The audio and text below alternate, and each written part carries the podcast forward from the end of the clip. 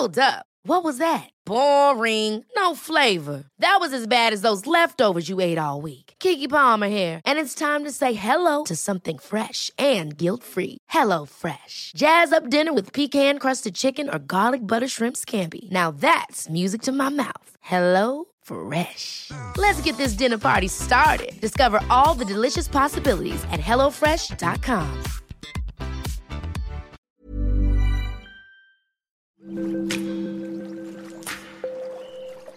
Aderezo presenta Qué sabroso con Gerardo León.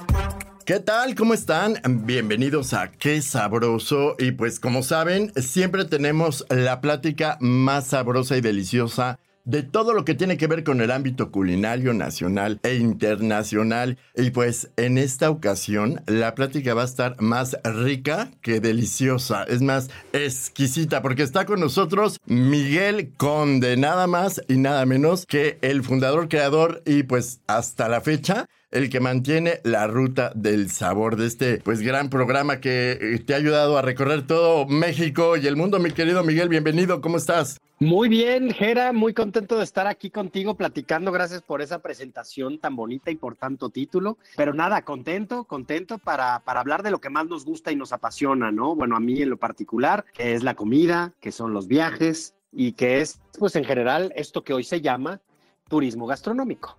Exactamente.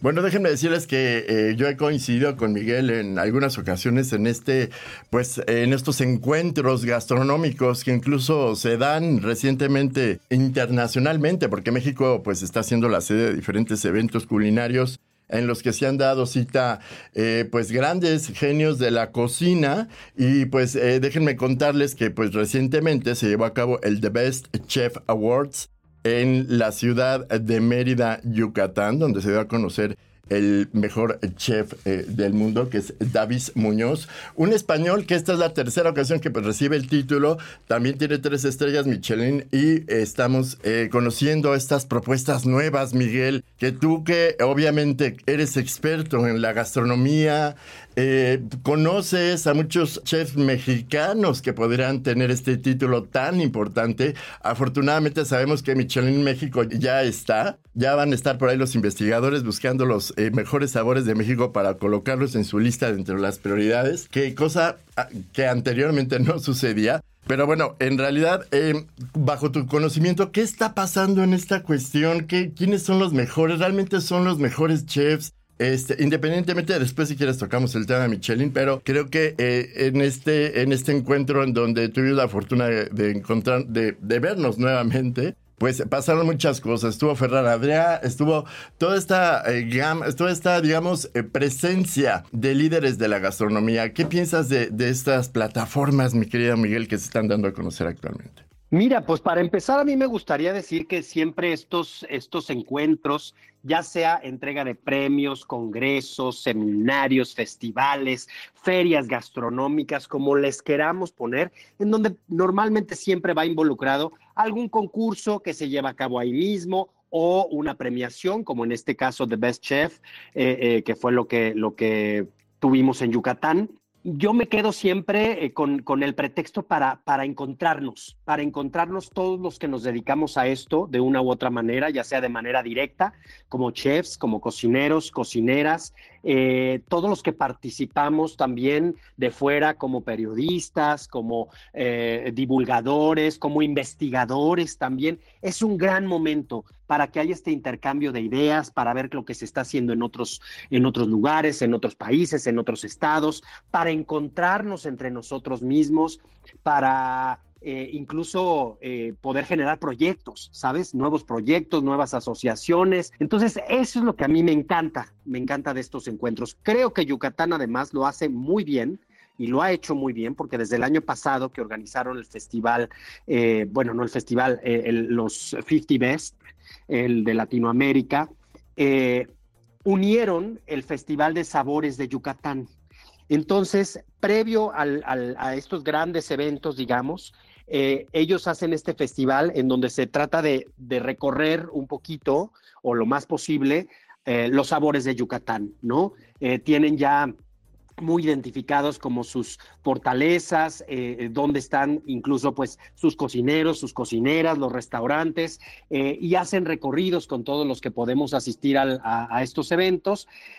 Y de verdad que son, son unos días eh, hermosos en donde literal nos echamos un clavado en la cultura gastronómica yucateca, que además pues es una de las más eh, ricas, eh, abundantes, ¿no? En nuestro país y que tiene una personalidad propia, ¿no? Y como siempre sucede, pues alrededor de la comida, alrededor de la, de la cocina, pues hay, hay historia, hay pasado, hay cultura, hay tradiciones, hay, hay hay, mucho, hay mucho que conocer. Entonces, este, al lado de la comida, pues siempre también hay eventos culturales, hay zonas arqueológicas, que en el caso de Yucatán, pues es, como el paraíso, y todo va complementando, todo te va contando una historia. Entonces, yo siempre tomo estos eventos como un gran pretexto para eh, enriquecernos, para, para insisto, para, para que sea este, este lugar de encuentro entre todos los que nos dedicamos a esto y que nos apasiona. Eso ante todo. Lo demás es decir, el que quién es el mejor, eh, quién ganó el primer lugar, el segundo lugar, el tercer lugar, me premiaron, no me premiaron, todas las polémicas, los chismes, los rumores, los, los que se enojan eh, porque no ganaron, los que están emocionados porque ganaron.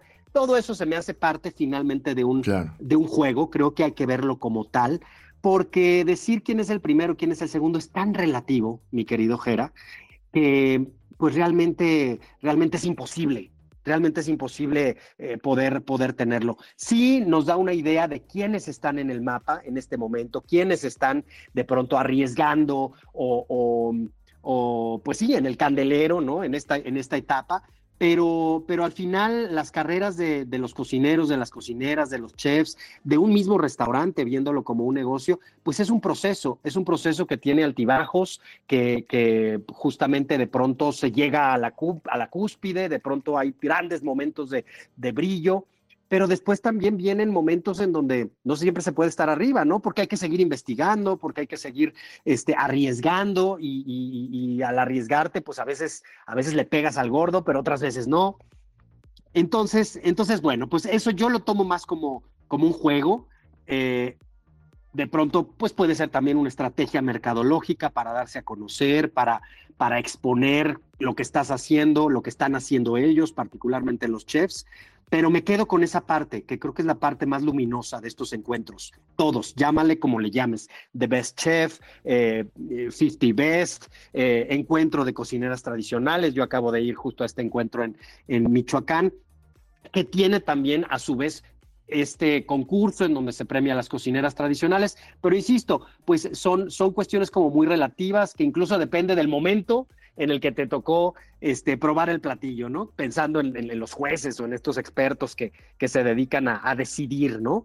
Esa, ahí lo dejaría para empezar. ¿Cómo ves? No sé qué opinas tú de esto. Sí, no, en realidad la cuestión es eh, pues muy polémica. Eh, en realidad, pues los mismos expertos de este medio, que son los grandes cocineros que se dieron cita, como, como lo mencioné hace un principio, que está Jordi Roca, que está Fernanda Adrià y toda esta, eh, digamos, generación de grandes creadores culinarios, pues eh, sorprende, ¿no? Que, que, que en realidad están al tanto de quiénes son bueno, ellos que acabo de mencionar, pues eh, son estrellas Michelin, son, eh, son expertos que fueron reconocidos con varias de estas estrellas que estaban en este, en este evento que pues eh, la verdad disfrutaron mucho y se veía como ellos mismos, los grandes internacionales, aprendían la forma de elaborar el cacao, de cómo cocinarlo, de cómo adaptarlo a sus estilos de vida. Se veía también la forma en cómo, cómo, cómo iban a los mercados y disfrutaban. Y no, no te preocupes. Y es súper interesante porque el mismo eh, Jordi Roca es un español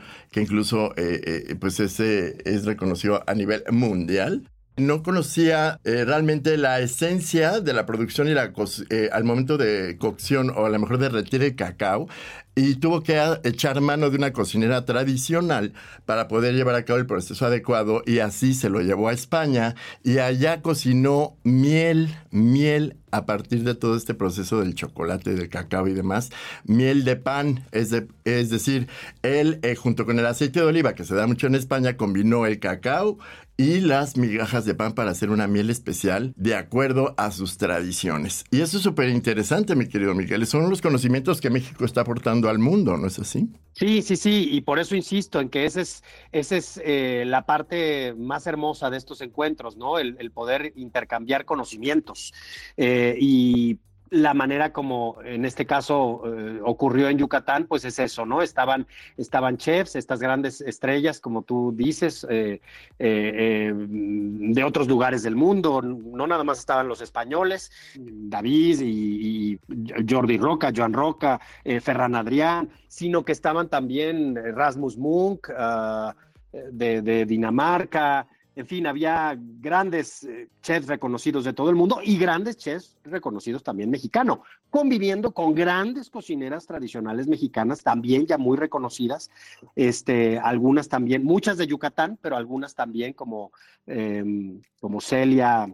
Florian. Florian de, Oaxaca. En fin, este, un, gran intercambio de conocimiento, eh, de, sabores, de, pensamiento también. Las pláticas siempre son muy enriquecedoras porque eh, te obligan a reflexionar un poquito qué es lo que está uno haciendo, cuál es tu postura, tu posición ante todo lo que está sucediendo, porque eso, eso sí queda claro. La cocina evoluciona, la cocina eh, está en constante movimiento y va cambiando y se va enriqueciendo de distintos sabores, de distintos ingredientes.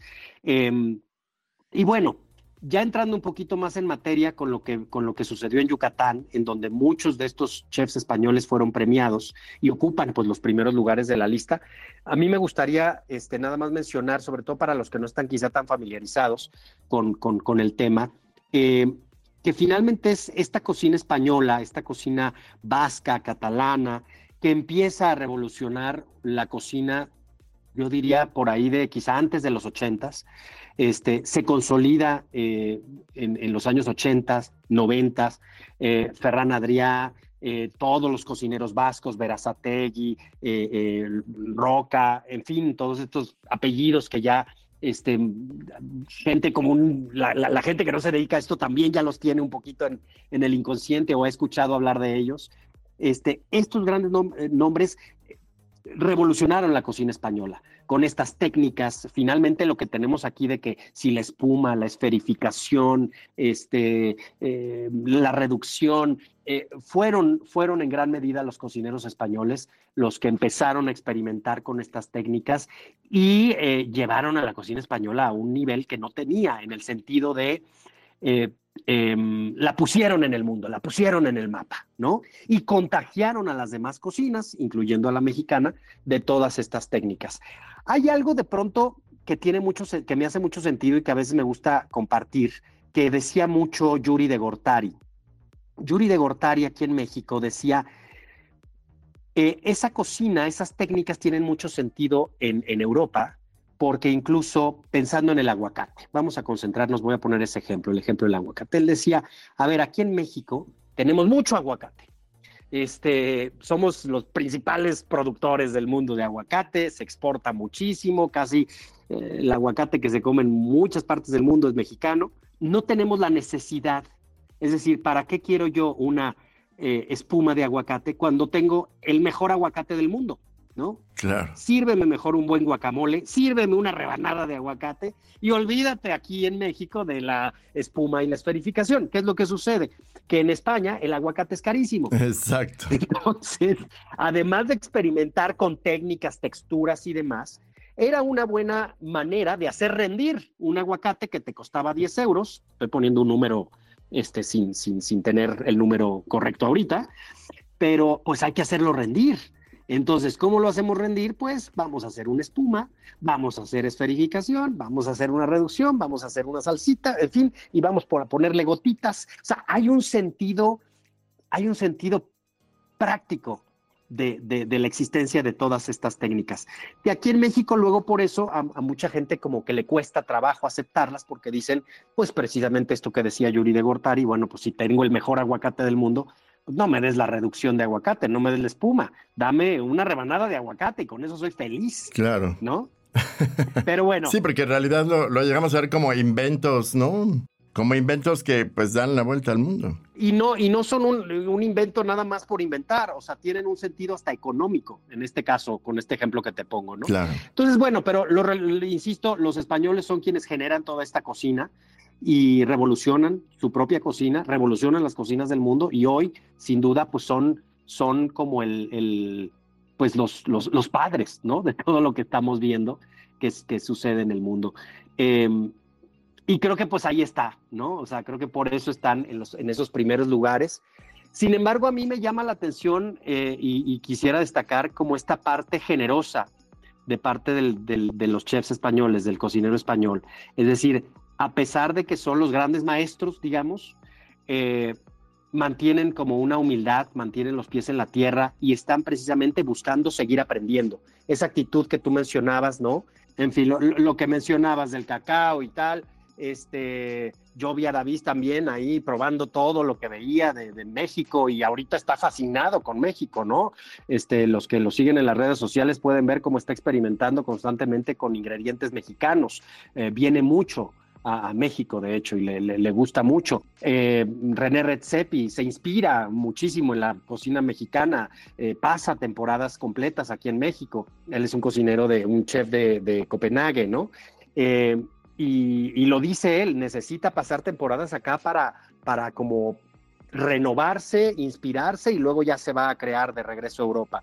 Entonces, eso, eso, eso valoro mucho, ¿no? De esa, esa parte de seguir aprendiendo, de seguir buscando. Este, yo creo que un cocinero, un buen cocinero, cocinera, no se cansa de buscar, ¿no? Son, son como los viajeros, somos, eh, buscadores incansables. Así es. Eh, estamos buscando siempre respuestas, eh, nuevos sabores, nuevas formas de hacer las cosas, eh, nuevos eh, colores, nuevos ingredientes, nuevas combinaciones. Y bueno, pues, insisto, estos encuentros permiten que se haga esto en colectivo, que es algo también muy bonito, porque nos recuerda además con algo básico de la cocina, que es la, colectividad, ¿no? El hecho de compartir, el hecho de... De, de, de dar a los demás, ¿no? Pues sí, e, e, ese sentido comunitario. Claro. Y eso eh, tocas un tema muy importante porque eh, David Muñoz lo, lo está eh, pues resaltando en, en, estos cuatro restaurantes y creo que es lo que lo ha distinguido eh, nosotros como, eh, no expertos, pero sí como, eh, digamos, investigadores de sabores y demás. la verdad es que sí nos sorprende de alguna manera esta diferencia en la que Muñoz está ofreciendo su carta, que a partir de cuatro restaurantes, que es el Diverxo, que es, lo dividió como en cuatro categorías, digamos.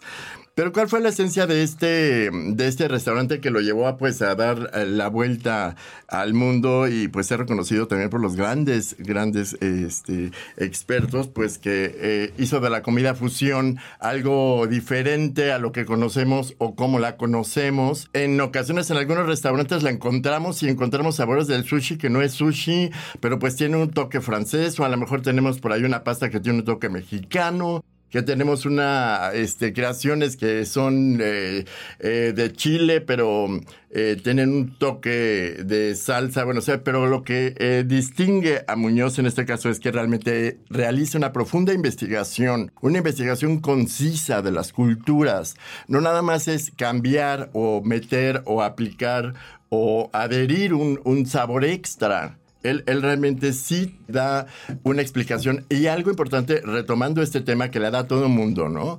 Porque tiene menús accesibles, del más accesible hasta el más caro, digamos, pero hay filas esperando y aparte es para llevar, es delivery, o sea, tiene como una adaptación importante a la sociedad actual que demanda sabores y que a la mejor costos también y piensa en las masas. Creo que también eso lo ha distinguido y forma parte de su reconocimiento, que es muy válido. ¿Tú qué opinas? Sí, sí, sí, pues seguramente, ¿no? Todos estos restaurantes que están en esos, en estos lugares, pues eh, eh, hay, hay toda una, pues diría incluso una estrategia de marca muy, muy bien pensada, muy, eh, muy bien estudiada. hay mucho trabajo detrás. Em, em, sí, creo que van dirigidos a ciertos segmentos, ¿no? Pero, pero sí, sí, definitivamente. de acuerdo con lo que dices. Y no se debe de ser, eh, digamos, ya dejar, más bien hay que dejarse a un lado lo elitista en la gastronomía. Creo que, te lo juro que es padrísimo. Y tú, tú debes de saber muy bien este tema, mi querido Miguel, porque vamos y nos sentamos a un changarrito de un pueblito con las mejores gorditas del mundo, ¿no? Y tú lo disfrutas más, Miguel. Creo que tú sabes más de esto. Mira, yo siempre he tenido como un lema en mi vida que es este romper fronteras, ¿no? Yo, yo soy enemigo de, de o sea, todo lo que pueda ser una limitante, eh, trabajo para, para, para que no lo sea, ¿no? Sea algo personal, o sea algún prejuicio, o sea, insisto, todo lo que sea una frontera. Y en el cuestión de los sabores igual, ¿no? O sea, yo siempre le digo, hay veces que me dicen, ay, pero usted que va a los pueblitos, no, me, o me gusta más cuando va a los pueblitos que cuando va a los restaurantes. digo, hay que probar de todo, porque son cosas muy distintas. Yo, como cuando me hacen la pregunta de, ¿qué prefieres, no? Yucatán o Puebla, o Oaxaca, o... digo, pero ¿para qué quiero compararlos? O sea, en el momento en el que me estoy echando un taco de cochinita pibil en, en, en, la lupita y en el mercado en, Mérida, por supuesto que ni por aquí se me cruza eh, la tlayuda que me eché en el eh, mercado de Oaxaca, ¿sí me explico? O el chile en nogada que, que, probé en agosto en, en, Puebla. O sea, ¿para qué comparar, no? Pero pues este, te digo, estamos metidos en una época en donde nos encanta estar catalogando y categorizando y decir primer lugar, segundo lugar, tercer lugar.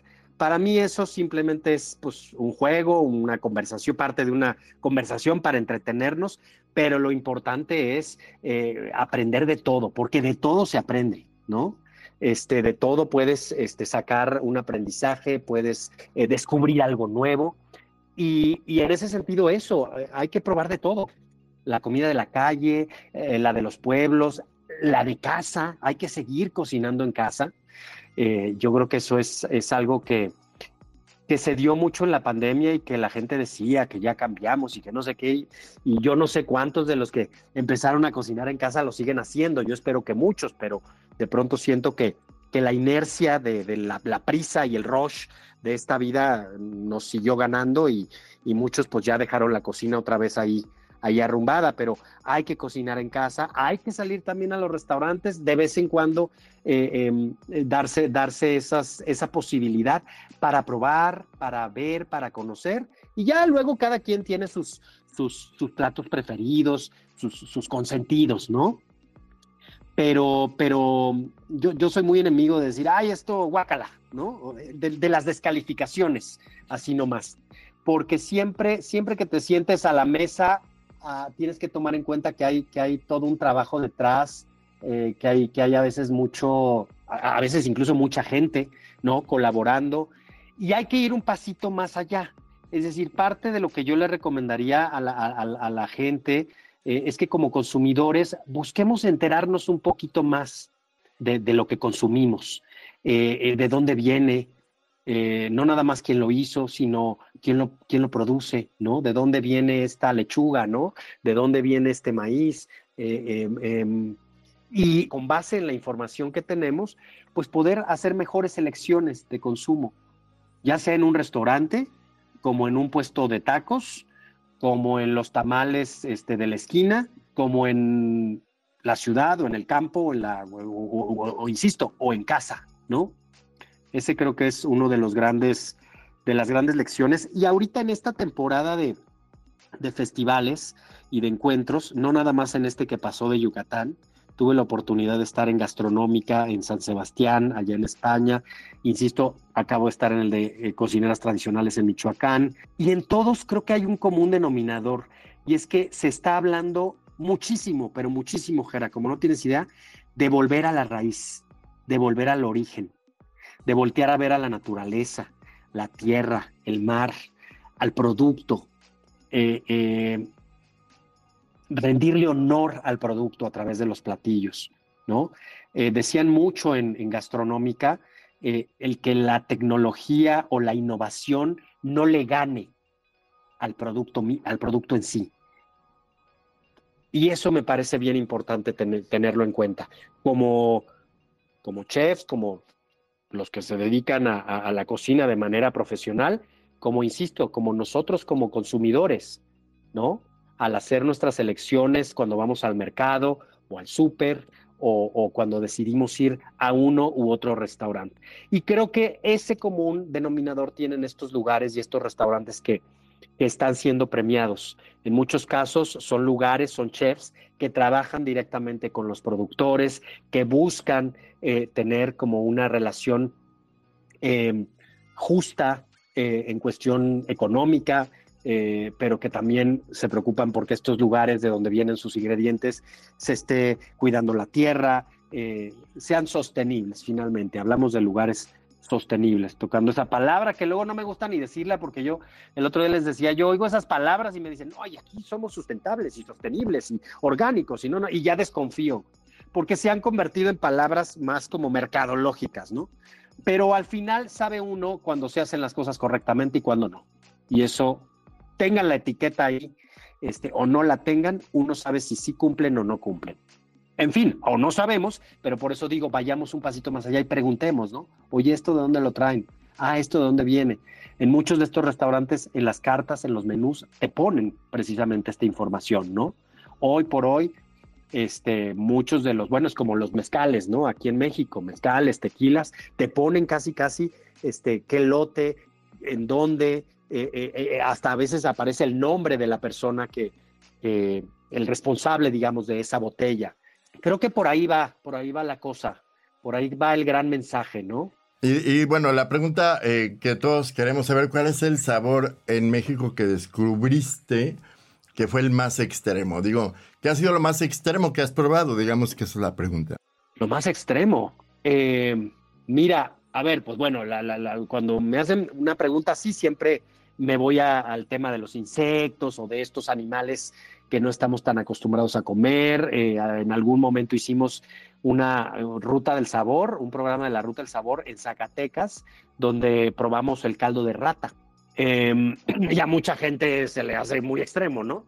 Eh, lo es porque no estamos acostumbrados, pero en, estos lugares, en esta región, la gente lo, lo, consume, ¿no? Lo consume y es muy saludable, por cierto.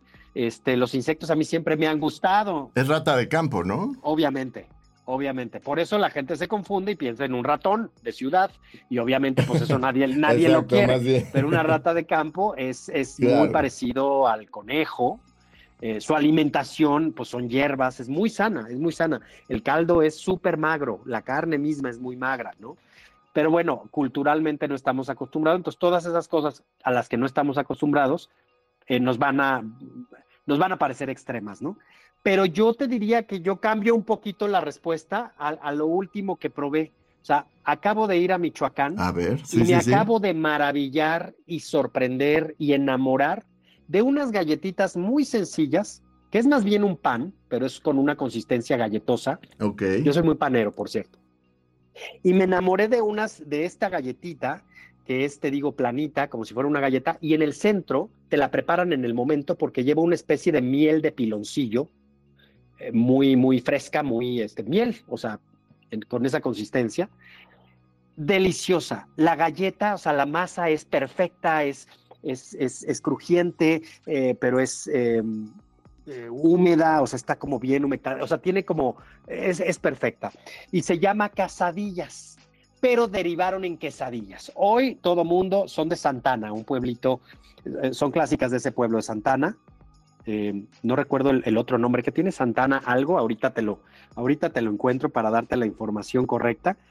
Pero eh, ahora la, gente las conoce como casadillas, perdón, como quesadillas, pero originalmente era, les decían casadillas porque se daban en los casamientos. Ah, no, no, no, no sé más o menos es parte de la historia, ¿no? Eh, el tema es que están deliciosas. Pero nada que ver con las quesadillas de queso. Nada que ver. Nada que este es pan. Sí, son de Santa, Santa Ana Maya, Michoacán, Santa Ana Maya. Santana Maya. Y, eso hoy, al día de hoy, pues es lo más extremo, lo más extremo que he comido, porque era un sabor, una combinación muy simple, pero... Deliciosa. Que extremó mi, mi emoción a la hora que la probé. Este, me llamó también mucho la atención encontrarme ahí en el encuentro de Michoacán de cocinas tradicionales, el atole negro, que yo tuve la oportunidad de, documentarlo, lo documentamos en la Ruta del Sabor, fue de los primeros programas, le llaman también atole chaqueta, Y este es un atole eh, de maíz, pero el color negro lo toma del cabello del elote. El cabello del elote lo tuestan, lo muelen y lo licúan y lo calientan, ¿no? Hacen como si fuera una infusión. Entonces le da un color negro brillante, hermoso, muy elegante. Eh, es, es este, una bebida ceremonial. Em, se usa eh, por el color, te imaginarás que es también de, de, de muertos, ¿no? Es una bebida de, difunto, de ofrenda. Em, y a la vez en fiestas, ¿no? En fiestas, la señora ahí en Michoacán me decía que en Navidad o en ocasiones especiales, porque se espera también que precisamente los que ya no están, ya no nos acompañan, pues también estén disfrutando de esa bebida. O sea, es hermosa. Y me, y me, y también fue un momento extremo para mí, de extrema felicidad, porque desde que la primera vez que lo probé me, llamó mucho la atención, me, cautivó su, su, sentido, su significado, em, el color y el sabor también, ¿no? Claro. Miguel, bueno, pues ya nos invitarás en alguna ocasión a disfrutar de estos sabores que me imagino que te aprendiste la receta. Eso espero.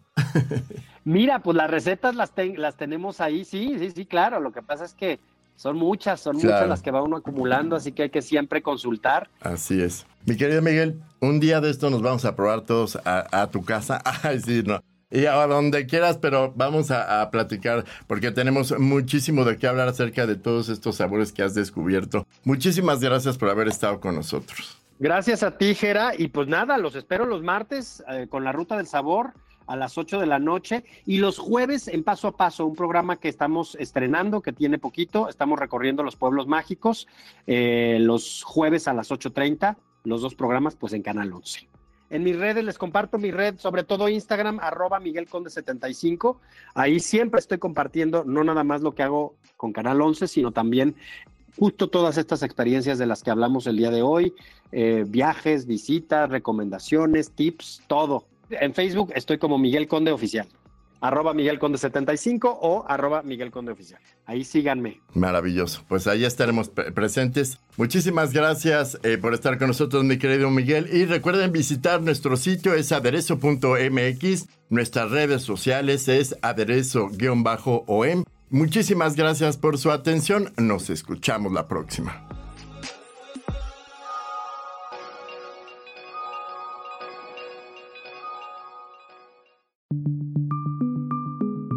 Es una producción de la Organización Editorial Mexicana.